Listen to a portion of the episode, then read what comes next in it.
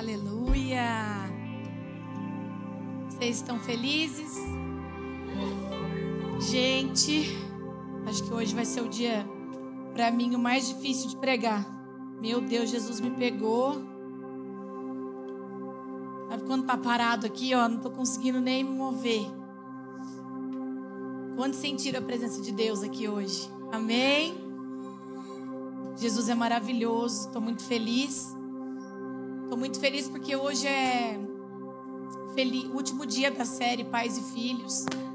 Mas também eu acredito que não estou feliz porque acabou, mas eu estou feliz porque eu acho que foi uma das séries que o Senhor mais fez dentro de nós, amém? Que foi uma das mais séries que o Senhor mais desconstruiu a nossa humanidade, o nosso coração, as nossas verdades. E falou com a família que é o algo precioso, mais precioso que o Senhor pode nos dar. Então, eu vim para a igreja hoje pensando e eu estava sentindo um peso diferente, sabe?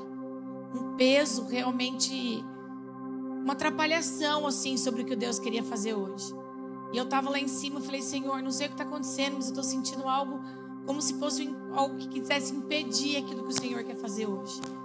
E eu vim orando, orando, orando. Eu falei, Deus, o Senhor vai finalizar, o Senhor vai completar aquilo que o Senhor tem para fazer.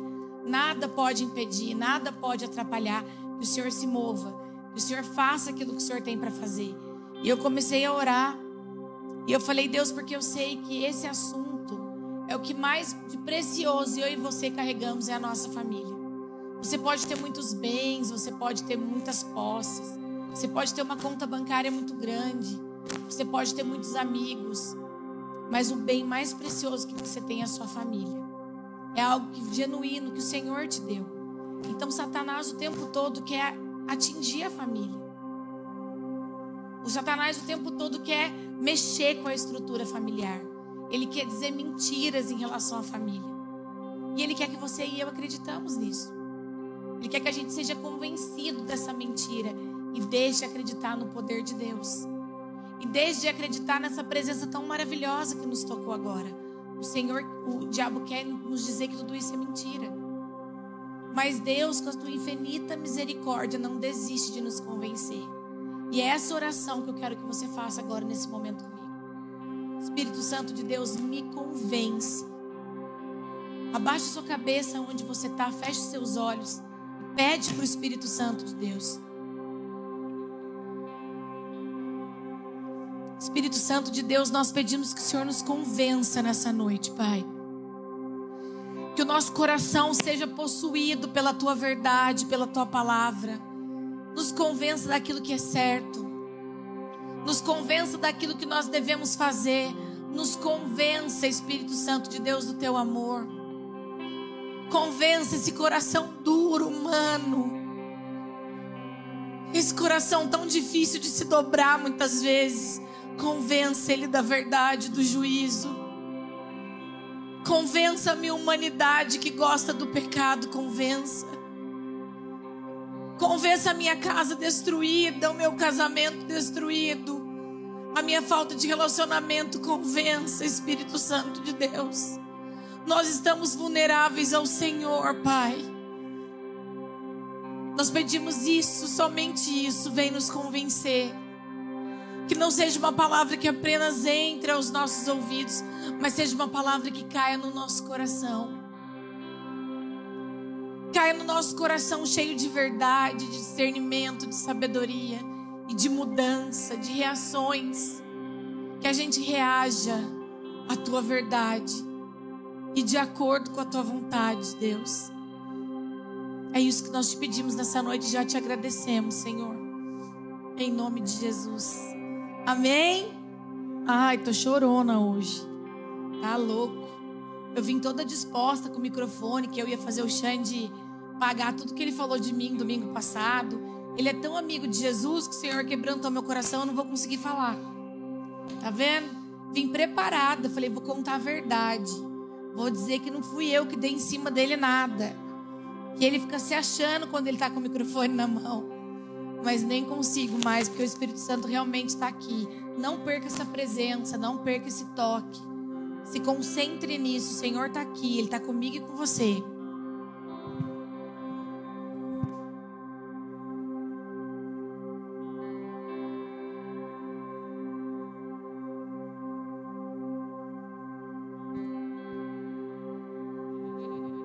Oi, oi, oi. Queridos, a rema dessa série foi o último versículo do último capítulo do último livro da Velha Aliança. Está lá em Malaquias, capítulo 4, versículo 6. E lá diz assim: Ele converterá o coração dos pais aos seus filhos, e o coração dos filhos aos seus pais, para que eu não venha e castigue a terra com maldição. Então, nós viemos todas as semanas aprendendo um pouquinho sobre a arca dos últimos dias, a aliança. Lá no primeiro dia, o Xande falou: vamos erguer altares nas nossas casas. Vamos erguer altares ao Senhor, vamos influenciar famílias. E talvez na primeira semana a gente foi super adepto a isso, animado a isso, acordou mais cedo para isso. Arrumou a melhor mesa que a gente podia. Mas com o passar das semanas a gente foi deixando isso esfriar. Mas nós aprendemos que a nossa família, que nós devemos erguer um altar em família, nós devemos adorar o Senhor. Nós aprendemos também viver em fraternidade, o Pai nosso. E se o pai é nosso, o irmão também é nosso. Se o pai é um, o irmão também é nosso. A panelinha, viver junto, viver em família, relacionamento. E eu confesso que eu estou muito feliz com a Poema Curitiba nesse tempo. Às vezes eu e o Xande ficamos lá em casa, a gente fica até com ciúmes. Porque eu falo, nossa, da onde esse povo, um GC de lá com o GC de lá, nem convidaram a gente. E antes a gente fazia, vocês precisam ter relacionamento. Vocês precisam estar com pessoas diferentes. E de repente hoje eu não preciso dizer nada, eu não sou nem mais convidada, querido. Ninguém nem chama mais. Às vezes uma sexta-feira à noite, a gente querendo um convite, né, Xande? Falei, amor, o que, que é isso? Lá do GC da Santa Felicidade com o GC de São José dos Pinhais. E nem convidaram a gente. Vocês, nós estamos aprendendo a ser família. E tem sido natural.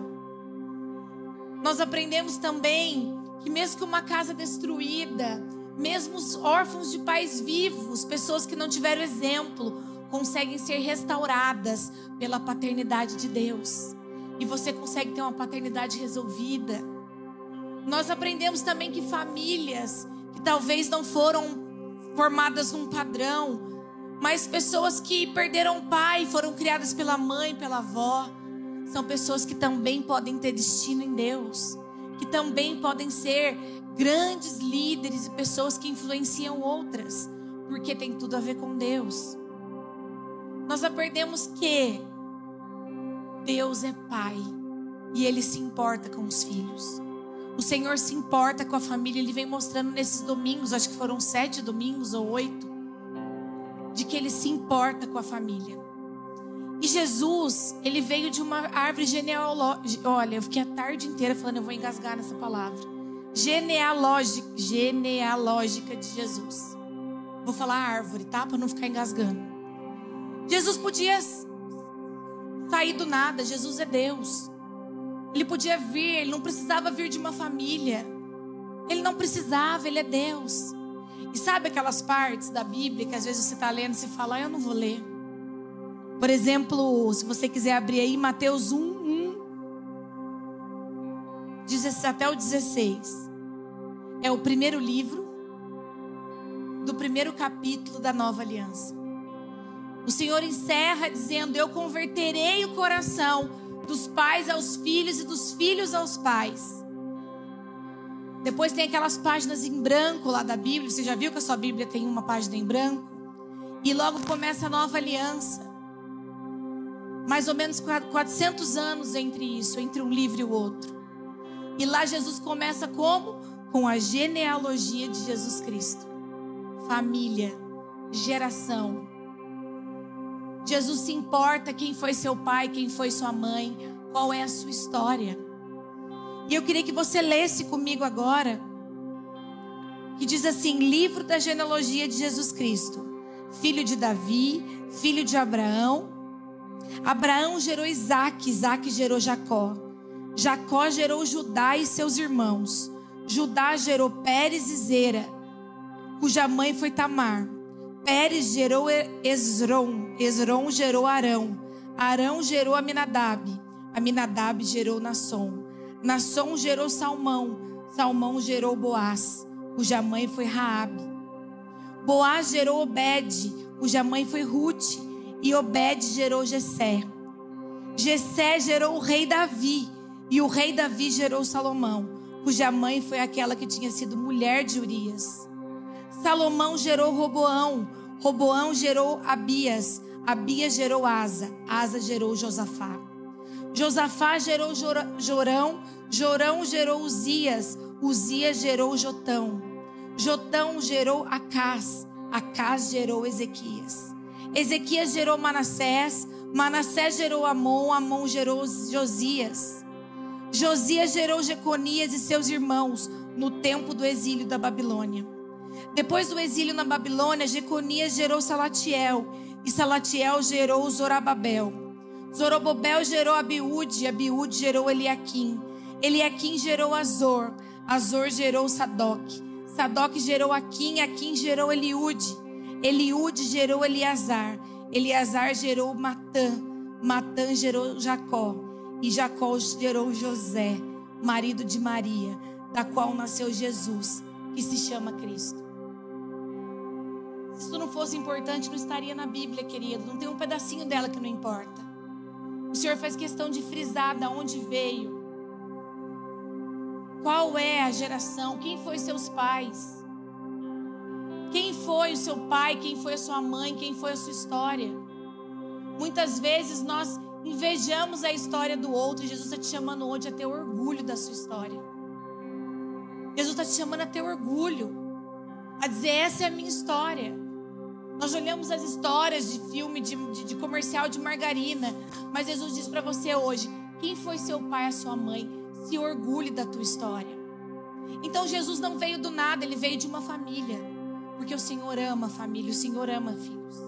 Mas hoje em dia tem vindo uma esterilidade muito grande nos nossos meios. Nós amamos a ideia de ter sido gerado por alguém, mas nós não queremos a doação de gerar. Eu entendo que há muitos casais com problemas de esterilidade físico. E nós temos orado nessa série várias vezes por isso. O Xande orou, eu orei, porque nós cremos que o Senhor pode curar a esterilidade física. Mas eu estou dizendo de uma esterilidade espiritual e emocional que está dentro dos nossos corações. Uma esterilidade que você não quer abrir mão do teu conforto, de doar a tua vida pela vida do outro. Você ama sua mãe que te gerou. Você ama a história, você ama o seu pai, você ama o amor que eles deram para você durante toda uma vida, mas você não está disposto a pagar isso para gerar outro. E a mesma coisa acontece na igreja. Você ama seu pastor, você ama ser cuidado pelo seu pastor. Você ama ser cuidado pelo seu líder. Você ama ser gerado cada dia mais, mas você não está disposto a gerar o outro. Você não está disposto a derramar na vida do outro. Você está disposto apenas a gerar. Eu amo a ideia de ser gerado. Amo. Amo a ideia do quanto eu estou amadurecendo, do quanto eu estou sendo transformado. Mas eu não estou disposto a derramar isso no outro. Então, se você não tem vontade de ter filho, não tem essa ideia que o Senhor venha colocando no teu coração, que filhos são flechas do Senhor. E com o mesmo amor que você foi recebido, o Senhor quer que você se doe pelo outro, que você se entregue pelo outro.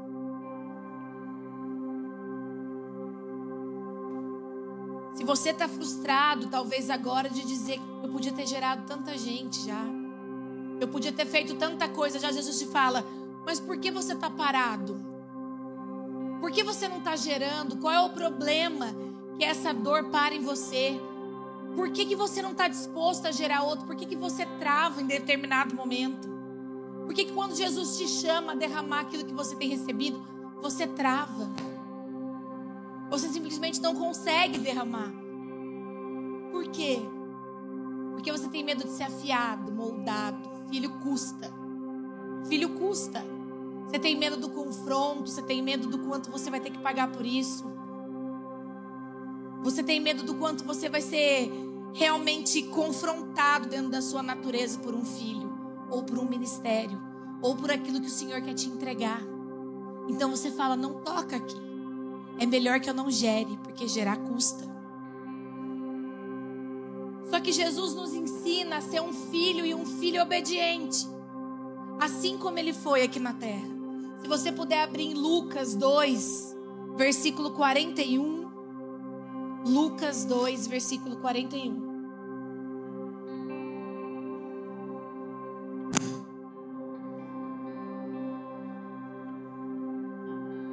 Nós vemos o exemplo de Jesus quanto à obediência.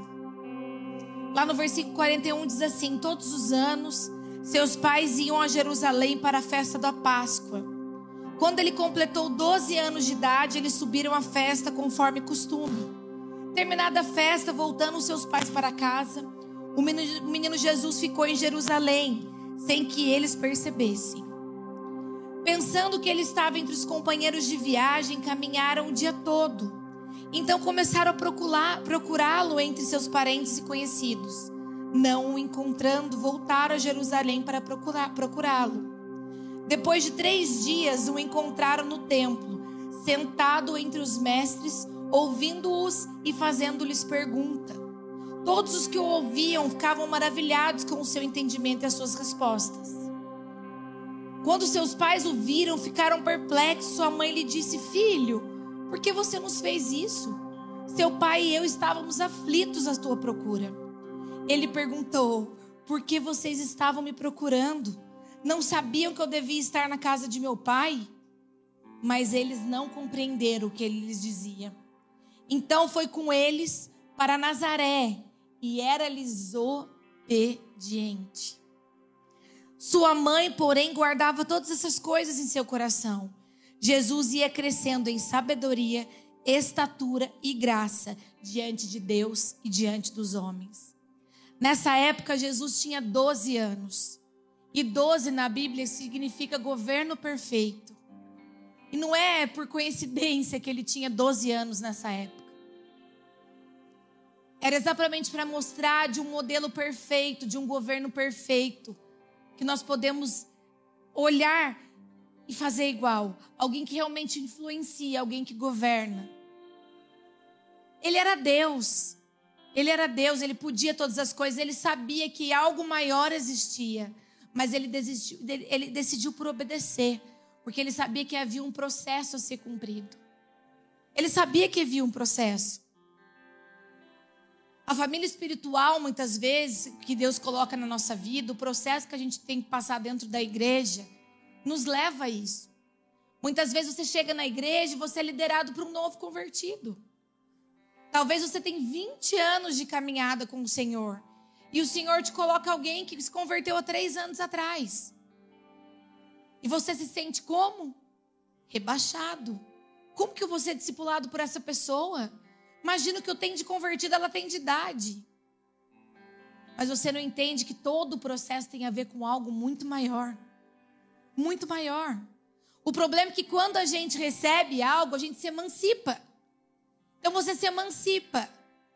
Eu conheci o Senhor, o Senhor tem me revelado grandes coisas, então agora eu não preciso mais da minha família espiritual. Eu não preciso mais do meu líder, eu posso me emancipar. Eu posso andar sozinho, eu não preciso mais de ajuda. Eu sou um grande homem de Deus. E você quebra o processo. E você não está disposto a pagar o preço, a gerar. Gerar custa tempo. Uma mulher grávida gera durante nove meses. E se nasce antes, eu tive um parto prematuro. Vários problemas, custou a vida da minha filha. Não queira gerar, não queira parir antes da hora. Gere o tempo que o Senhor determinar. Não se emancipe. O Senhor está te ensinando.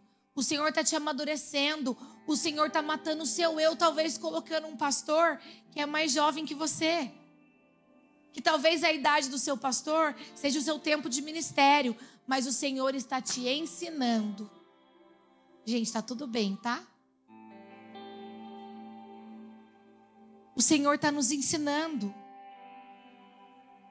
Quando Leandro, assim que a gente conheceu, eu conheci a Jesus, essa transformação, essa paixão louca que eu tinha por Deus.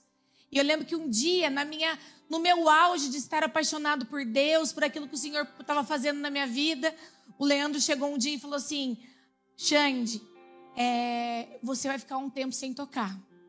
Eu quero que você venha aos ensaios às três da tarde no domingo.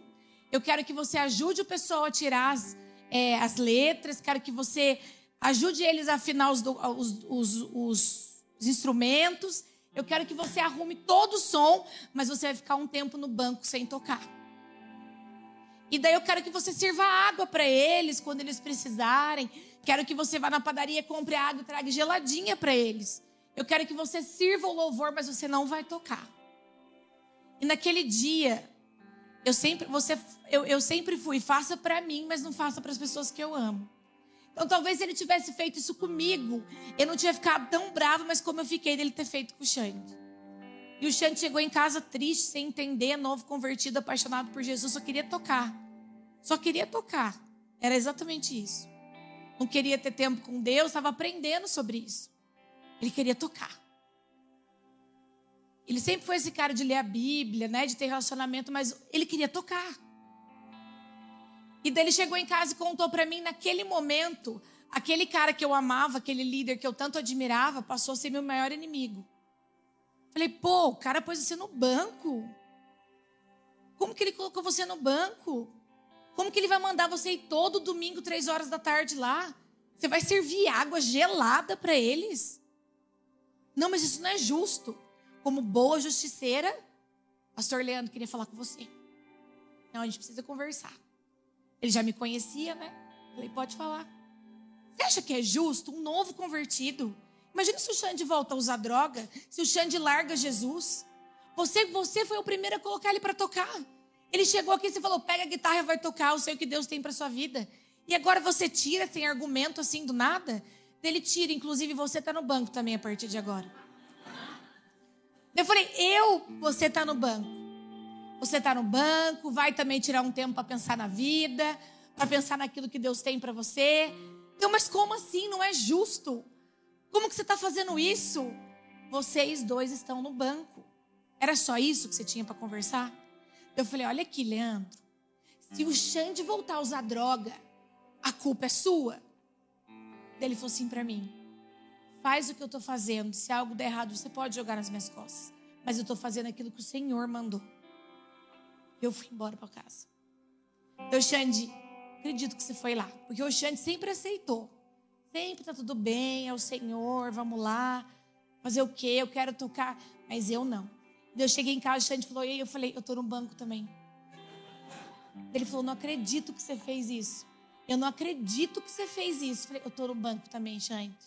E ficou os dois lá.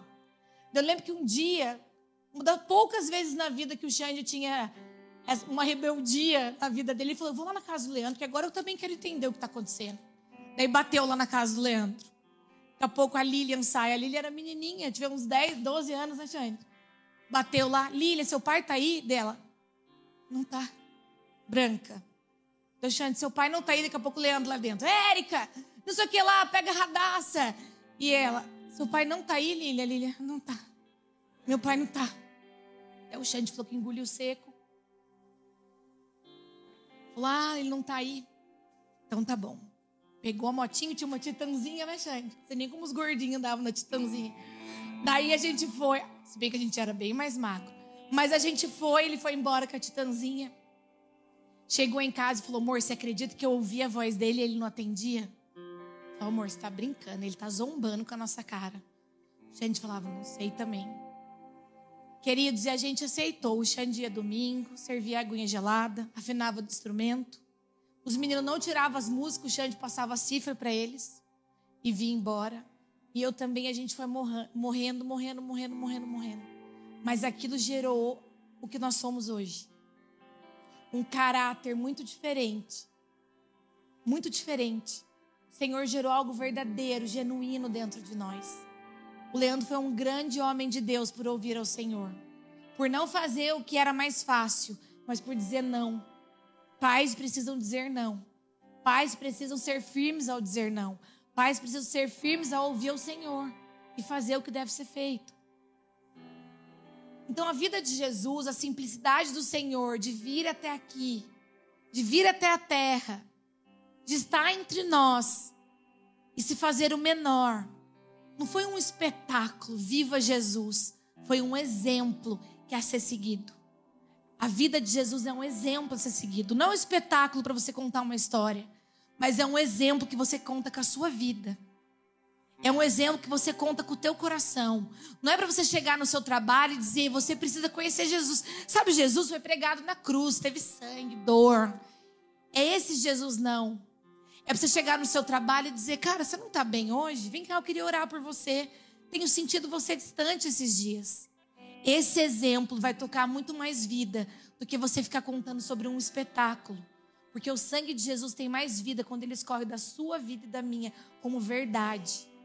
E não só de um conto de palavras, como qualquer filme que pode passar na Globo. Mas Jesus quer que a tua verdade fale na minha vida e na sua. Essa semana eu tive mesa com alguns casais que estão chegando na Poema há pouco tempo. Tem casal que está um mês, casal que tem algumas semanas. E o mais engraçado, engraçado não, o que mais alegrou o nosso coração foi que eles disseram assim: a hora que eu entrei na Poema, eu senti uma coisa tão diferente. Eu senti uma alegria, eu senti algo diferente. Falei, opa, Jesus está nesse lugar. E essas pessoas falavam, eu estava muito machucada, eu não queria mais ir à igreja. Mas quando eu subi aquela escadinha que tem lá na frente, eu pude sentir a presença de Deus. Tem uma outra pessoa aqui que ela era de uma outra religião, um, um, um homem. E ele tá tão apaixonado, ele conversava com o Xande domingo, ele chorava enquanto ele conversava. E ele dizia assim: Por que, que eu faço agora? Eu vou me batizar? O que, que eu tenho que fazer? Porque está alguma coisa mudando dentro de mim. O que, que eu tenho que fazer? Você pode me batizar? O Xande falou: oh, a gente está esperando ter mais pessoas. O frio, né? Muito frio aqui, mas se Jesus mandar, eu vou numa piscina, eu entro e eu batizo você. Porque o Senhor tem convencido o coração de pais, de filhos, o Senhor tem convencido o coração das pessoas. Isso não é um bom trabalho meu e do Xande, é do Senhor. O Senhor tem cuidado dessa igreja. Nós estamos recebendo casais mais velhos, experientes, com uma história de vida, muitas vezes que foi muito machucado. E eles não encontraram na poema, sentando na mesa ouvindo eles, eles não encontraram na poema nada diferente do que a Bíblia diz. Mas a religião matou eles muitas vezes lá atrás. E aqui na poema ele encontrou a mesma palavra de olhar para eles e falar: oh, isso não está certo, a Bíblia não diz isso. Mas a sua história, Jesus te ama. Vem aqui porque nós te recebemos com amor, com alegria. Vocês são amados. Ceia com a gente. Está aqui o pão e está aqui o suco de uva. Não tire de uma pessoa o direito que Deus deu para ela na cruz. Não impeça uma pessoa por causa da sua religiosidade de ter comunhão com Deus. Ele é tão amado quanto você, e se não for mais, porque você está julgando. E o coração dele está disposto a romper, a amar, a se entregar. Seja uma igreja misericordiosa. Seja uma igreja obediente, assim como Jesus foi. Jesus podia dizer: Eu estava ali aprendendo, vocês não estavam sabendo? E eu vou voltar lá. Ficaram procurando porque são lerdo, devia ter pensado que eu estava aqui. Jesus falou: Tá bom. E sabe o que ele fez? Como a gente acabou de ler. Então foi com eles para Nazaré e lhes obedeceu. Se o seu líder te dizer, disser algo, obedeça a voz do Senhor. Mesmo que para você não faça sentido, obedeça a voz do Senhor. Em Hebreus 5, do 8 ao 9, diz assim: Embora fosse filho, aprendeu a obediência pelas coisas que sofreu e tendo sido aperfeiçoado, tornou-se o autor da salvação eterna para todos que lhe obedecem. Jesus aprendeu obediência e aprendeu que para ser obediente e aperfeiçoado gera sofrimento. O sofrimento nos ensina a ser obediente. O sofrimento nos ensina a sermos diferentes. Mas o sofrimento não se compara com a glória que há de vir. O seu sofrimento hoje não se compara com a glória que há de chegar. Jesus garante esse sofrimento momentâneo. Essa dificuldade momentânea não se compara à glória que há de vir. Não se compara. Nós podemos nos sentir injustiçados, mas convém que Ele cresça, querido. Convém que Ele cresça dentro de nós. Convém que Ele cresça. Se sinta injustiçado como eu me senti, mas gere fruto através disso. Fique bravo. Fique bravo, não tem problema, mas permaneça obediente. Porque o Senhor quer gerar algo dentro do teu coração. Por ter sido fiel a coisas terrenas, Deus conectou a algo muito mais alto. Ele cumpriu um propósito muito maior, porque ele foi fiel às coisas dessa terra. As coisas não param na nossa família. As, as coisas não param na Poema Curitiba. As coisas começam aqui. As coisas começam aqui dentro. No domingo, tudo que você está aprendendo agora, que você está ouvindo, as coisas começam aqui, mas elas vão, elas, elas, elas não terminam aqui. Elas começam para que amanhã você tenha continuidade na tua vida. A sua família está sendo alinhada não para que você tenha uma boa vida, mas é para que você derrame na vida do outro. Tudo que o Senhor está te dando não é para que você seja próspero, cheio de bens e cheio de coisas. Isso é muito bom. Mas Deus está te dando isso para que você derrame na vida do outro. Não seja um, um, um cristão cheio de coisa, gordo espiritualmente, porque não derrama na vida do outro. As coisas não terminam em você.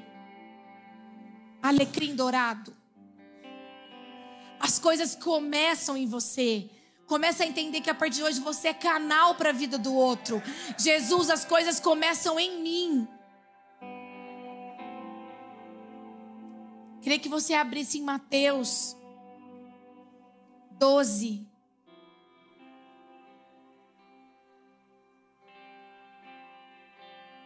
Mateus 12, 46.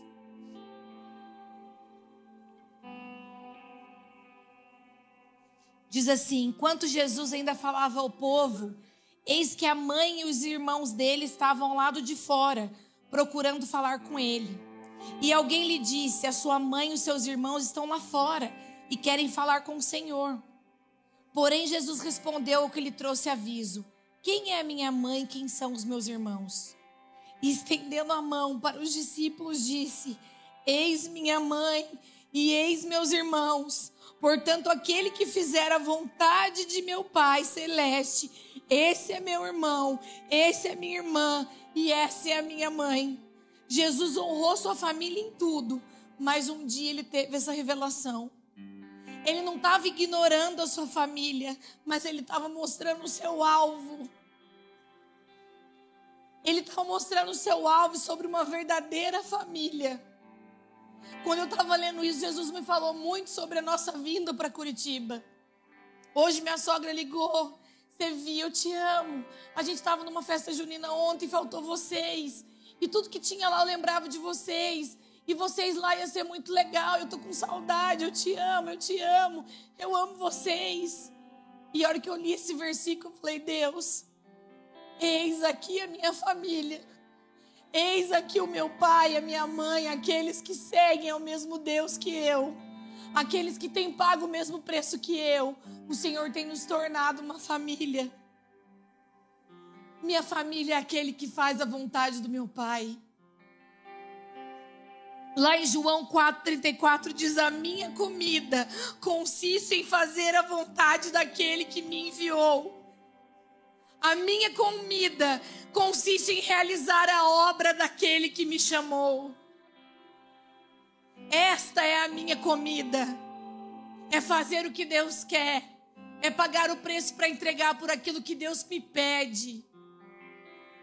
Não tenha uma vida vazia, querido. Seja um modelo a ser imitado. Seja uma família quem o outro tem como exemplo. A nossa família, a nossa vida não deve ser direcionada só em ser uma boa família. Só em ser um exemplo de uma família próspera, uma família que, que se cuida, uma família que tem muitas coisas. Não é só isso. Seja uma família a quem as pessoas querem imitar. Antigamente, nós ouvimos muitas histórias aqui, a gente tem vários filhos de pastores. E a gente vê muitas pessoas, histórias de pastores que largavam toda a família para cuidar da igreja. Então é muito natural. Meu pastor, meu pai só cuidava da igreja, meu pai não tinha tempo com a família, meu pai fez tudo pela igreja. São filhos que honram os pais. Enxergam quantos pais foram entregues para a igreja. mas são filhos carentes de pai, de paternidade, de família. E essa é a história de uma geração antiga. Mas sabe qual pode ser o testemunho da, da história da nossa geração? Pessoas que largaram tudo para só cuidar da família. Pessoas que largaram tudo para só cuidar dos seus bens e das suas coisas. Pessoas que largaram tudo para criar um monte de alecrizinho dourado. Porque é tudo que eles têm são os filhos. Pessoas que largaram tudo para ter muitos bens, muita prosperidade. Gente, eu não estou pregando contra isso. Que todos vocês sejam prósperos. Que vocês vivam melhor dessa terra, mas não pode ser só isso. Não pode ser só isso. Então, daqui a alguns anos, a Malu, a Manu, a Valen, o Cris, a Sophie, sabe o que eles vão dizer? Minha mãe só cuidou da minha família, mas não me lembro das coisas do Senhor se nós não nos posicionarmos a cuidar também das coisas de Deus. Não seremos nada vazio, não cuidaremos só da nossa família, nós cuidaremos da nossa família e cuidaremos das coisas do Senhor. Existem muitas boas famílias por aí, muitas, mas que não estão fazendo a vontade de Deus. A vontade de Deus tem uma família santa, restaurada, saudável. Essa é uma família de acordo com a vontade de Deus. O evangelho não consiste em uma família apenas, mas uma família que derrama no outro, uma família que se entrega pelo outro. Se não amarmos mais Jesus que as nossas esposas, que os nossos maridos, que os nossos filhos, não somos dignos de ser discípulos dele. É forte. É forte, mas se você não amar mais a Jesus do que todas as coisas, de que valor você vai derramar para o outro? Todo dia eu penso, Jesus, se em algum momento estou colocando a Malu, Pai, o Xande num pedestal, me ajuda a colocar o Senhor. Me ajuda a colocar o Senhor, o único digno de ser adorado. Se eu estou querendo muito uma coisa material, Deus. Se eu quero muito uma, um sonho que eu fico todos os dias te pedindo, o Senhor sabe qual é. Se eu estou adorando mais isso do que o Senhor, me perdoa, porque eu quero amar o Senhor acima de todas as coisas porque o Senhor é minha maior devoção, a minha maior entrega. O Senhor é quem me dá a eternidade, é quem estará comigo hoje para sempre. Me ensina a te adorar, a ter uma vida de devoção, de entrega, de santidade, de restauração, Senhor. Eu peço isso para Jesus. Me ensina, Deus. Talvez para você seja meio drástico, meio forte, meio crentez. Talvez você ainda confunde a religiosidade com o amor de Deus. Talvez você ainda se perde nisso. E eu não estou te culpando por isso. Eu estou te, te, te convidando a se entregar a Deus, ao amor de Deus e não à religião. E não ao formato religioso, mas a Deus, ao amor de Deus. Aquele que morreu por mim, por você. É para Ele que eu estou pedindo para você se entregar. Eu não estou pedindo para você dormir na igreja, acordar na igreja, dar sua roupa para a igreja, seu dinheiro para a igreja. Eu estou pedindo para você dar tudo para Deus e Ele vai te conduzir naquilo que você deve fazer. O nosso alvo não é a família, é a vontade de Deus. E dentro dela está a família e o padrão perfeito. Então o nosso alvo é Ele. Jesus disse: Eu quero fazer a vontade do meu Pai. Essa é meu maior alvo mas eu honro os meus pais, eu obedeço, eu sou fiel, eu sou digno, mas o meu alvo é fazer a vontade do meu Pai. Será que nós somos as pessoas que têm buscado isso? Nós não alcançamos a perfeição ainda. Eu e o Xande estamos longe de alcançar. Nós estamos todos os dias buscando. Se você puder abrir em Filipenses, capítulo 3,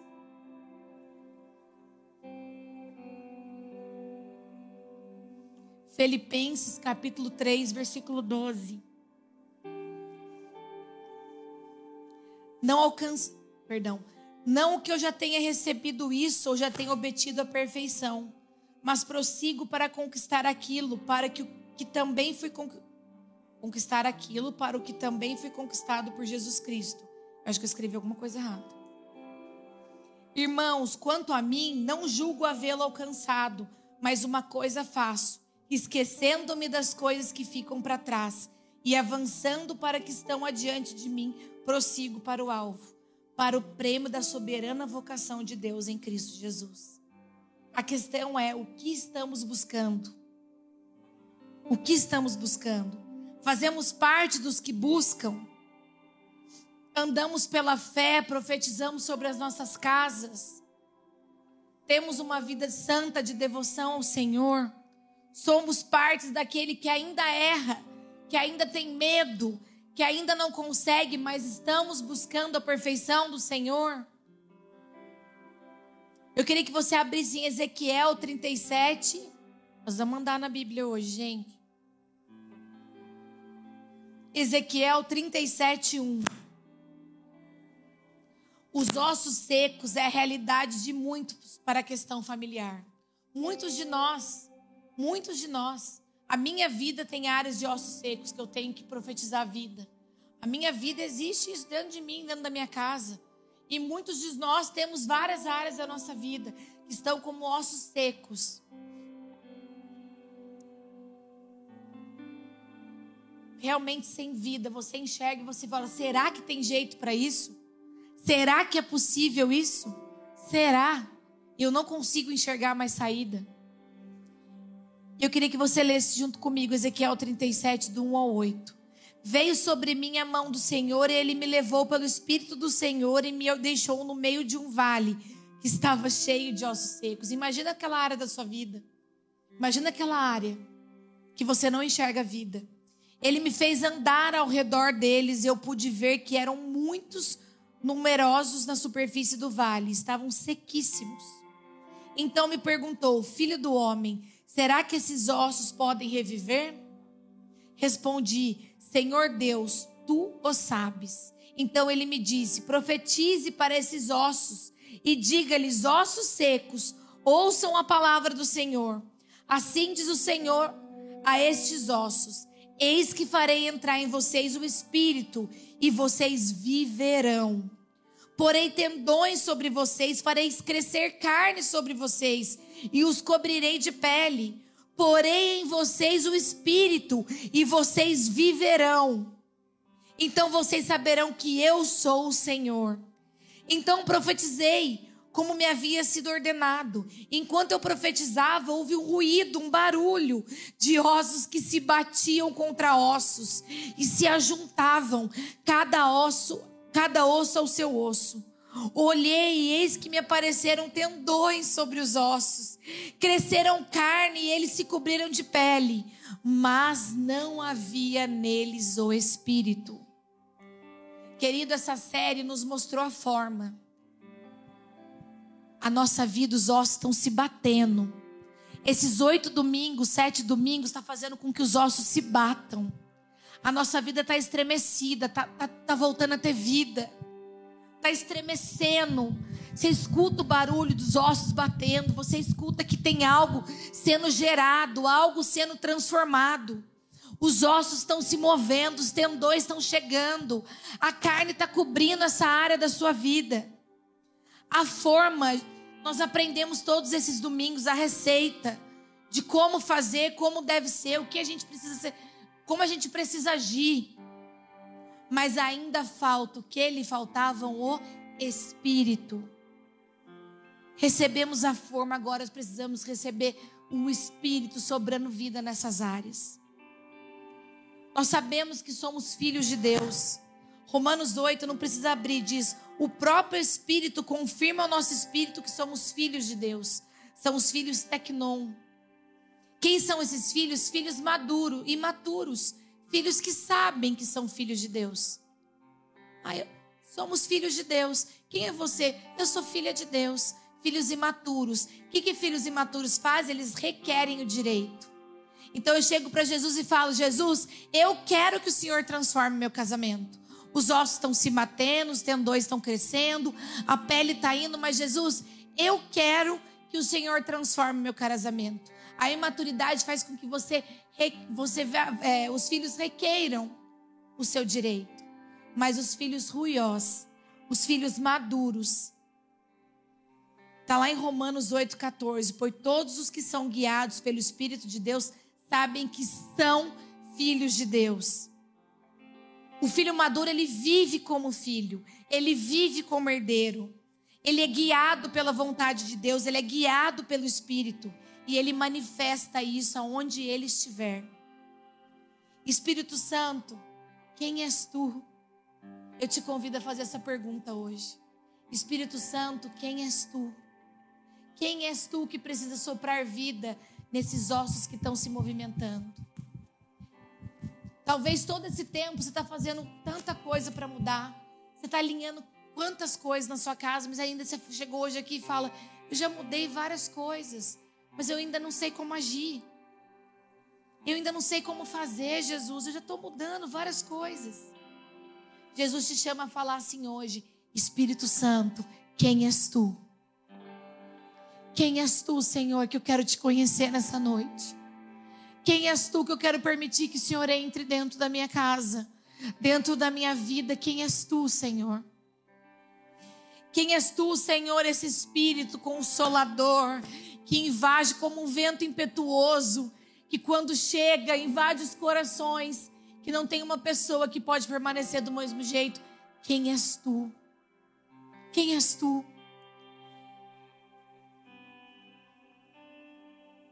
Nós precisamos sair da nossa terra. Você não precisa sair muitas vezes do lugar que você está. Você precisa ser aí onde você está. No seu casamento, na sua casa. Muitas vezes, o que Jesus te pede parece que vai custar tudo. O que o Espírito Santo está te pedindo talvez parece que vai te custar a tua vida. Eu vou acabar com tudo. Maria, mãe de Jesus, foi assim. Quando ela engravidou, ela estava prestes a se casar grávida do Espírito Santo. Parecia que aquilo ia acabar com a vida dela. Parecia que aquilo ia falar: agora eu destruí tudo. José nunca vai acreditar em mim. Espírito Santo está pedindo uma coisa doida. Como que eu vou engravidar? Eu sou virgem, eu vou me casar. O Senhor vai acabar com a minha vida. Parecia que aquele pedido do Espírito Santo para ela ia custar tudo. Mas quando Jesus te pede, ele faz. Quando Jesus te pede, ele te direciona. Quando Jesus te pede, ele vai à tua frente, ele abre o caminho. E o Espírito Santo foi correndo lá e falou: José, não fica assim não. Parece loucura, né? Mas sou eu que coloquei esse filho dentro do ventre dela. Sou eu que estou nisso, José. Não desiste. Fica lá do lado de Marinha, porque você vai ver se cumpriu o propósito maior. Maria foi obediente a algo que parecia ser loucura. Mas ela obedeceu ao Espírito Santo de Deus, mesmo que aquilo pudesse custar a tua família. Ela obedeceu. Mesmo que aquilo pudesse custar a vida da tua família, ela obedeceu. E o Espírito Santo não deixou Maria na mão. Ele correu lá e preparou todo o caminho. E você sabe o final da história. Mesmo que Jesus esteja te pedindo algo muito, muito, que custa muito, não tenha medo entregue. Tem coisas que o Senhor nos dá, está te pedindo faz tempo, mas você não tem coragem porque você acha que você vai fazer aquilo sozinho. Você não vai fazer sozinho, o Espírito Santo vai estar com você. O Espírito Santo vai estar com você. E eu queria que você abrisse agora, para a gente encerrar em Ezequiel 37, 9.